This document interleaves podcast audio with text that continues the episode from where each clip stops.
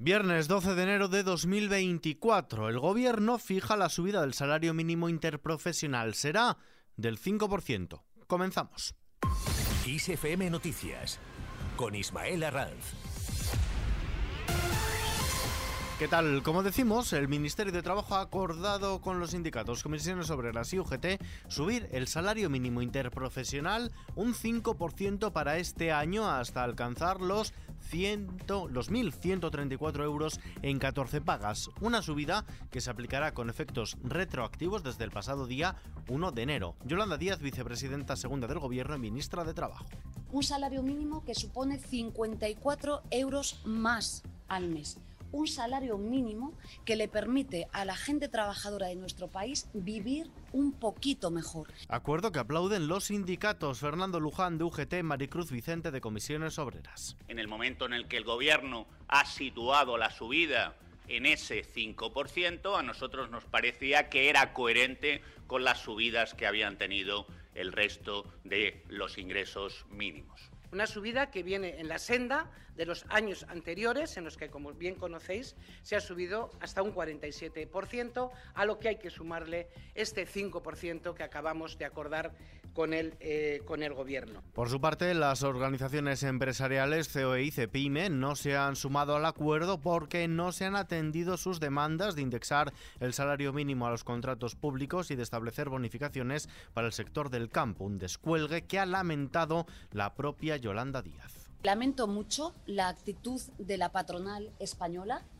Ha priorizado intereses que no tienen nada que ver con la defensa de nuestro país Valoración también desde la oposición. El Partido Popular ha acusado al gobierno de imponer la subida del salario mínimo para tapar los acuerdos del PSOE con Junts y la derrota de la ministra de Trabajo, Yolanda Díaz, al tumbar Podemos su reforma del subsidio de desempleo. Así lo ha señalado el vicesecretario de Economía del Partido Popular, Juan Bravo, cuando el comité de dirección del Partido Popular y su líder, Alberto Núñez Feijóo, están reunidos en un retiro en la ciudad de Toledo. También lo han valorado otros dirigentes populares, como por ejemplo el castellano manchego Paco Núñez creo que deben de ser pactadas por todas las partes con el fin de que podamos garantizar la perdurabilidad del tiempo y la aplicación íntegra de estas medidas y que no implique el que pueda haber connotaciones negativas que en ocasiones ha podido suceder, como reducciones de jornadas, como despidos eh, masivos o como pérdida de oportunidades laborales porque no han sido consensuadas y por lo tanto podían ser implementadas. Creo que todo tiene que ser pactado y consensuado con todas las partes y en este caso no tendría sentido tampoco pactar una medida solamente con la patronal, sin que estuviera eh, la actividad sindical. Por otro lado, el portavoz parlamentario del Grupo Popular, Miguel Tellado, ha asegurado que la cesión de las competencias de inmigración a la Generalitat de Cataluña es un error garrafal y ha llamado al jefe del Ejecutivo, a Pedro Sánchez, a recapacitar. Además, ha garantizado que ningún presidente autonómico del Partido Popular pedirá ese traspaso, como sí que ha hecho, por ejemplo, el Lendakari Vasco, Íñigo Urkullu. Algo que también critica algún dirigente socialista, como el presidente de Castilla-La Mancha. Escuchamos a Emiliano García Paje. Pero ¿cómo voy a estar yo tranquilo como español en que alguien como Puigdemont tenga las competencias en emigración cuando él a mí me quiere considerar un extranjero? Como avanzábamos antes, el líder del Partido Popular y su comité de dirección están reunidos desde este jueves y hasta mañana sábado en un hotel de Toledo a modo de retiro de trabajo en el que están planificando su oposición contundente a las cesiones del gobierno de Pedro Sánchez al independentismo. Por su parte, la socia de gobierno de Sánchez, la líder de Sumar, Yolanda Díaz, se va a reunir este domingo con todos sus ministros en un acto en Madrid, un acto que está convocado antes del varapalo que se llevó al decaer su reforma del subsidio de desempleo, un acto además con el que busca pasar página a este revés y reforzar sus siglas de cara a un año electoral clave para la coalición, empezando con las elecciones gallegas que tendrán lugar el mes que viene.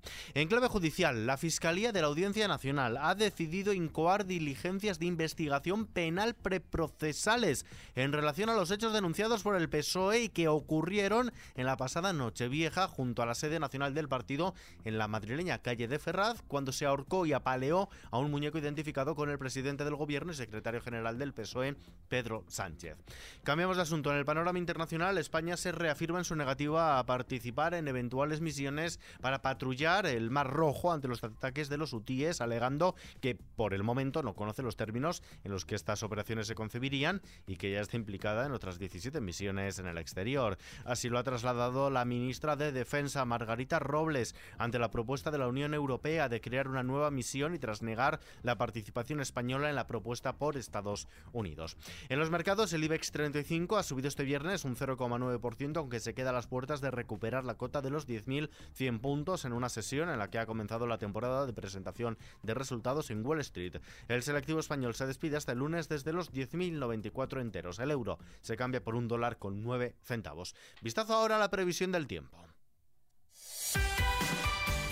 Pese a las heladas nocturnas de las últimas horas en el interior peninsular, el fin de semana dejará un tiempo más estable, salvo en Galicia, donde persistirán las lluvias y temperaturas en un acusado ascenso, lo que propiciará máximas por encima de los 20 grados en amplias zonas e incluso llegando a los 24 en las primeras horas. El tiempo va a ser estable en casi todo el país, a la espera de la llegada de un frente atlántico asociado a la borrasca Hipólito, que afectará desde el sábado a zonas de Galicia, donde las lluvias serán más probables, especialmente afectada por la crisis de los pellets. Para el domingo, el frente atlántico, poco activo asociado a esta borrasca Hipólito, va a traer abundante nubosidad de oeste a este y precipitaciones débiles y dispersas más abundantes en la comunidad gallega. Terminamos.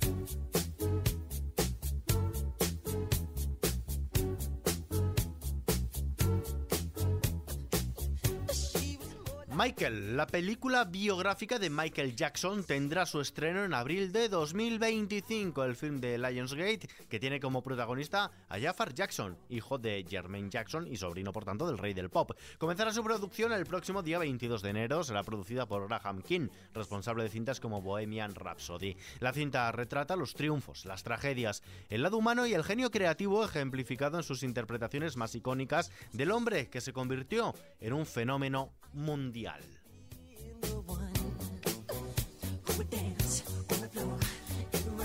Con esta noticia que está ampliada en nuestra web xfm.es nos despedimos por hoy, pero la información continúa puntual a su cita cada hora en los boletines de XFM y ampliada aquí en la edición fin de semana de nuestro podcast XFM Noticias. JL García en la realización, un saludo de Ismael Arranz, hasta la próxima.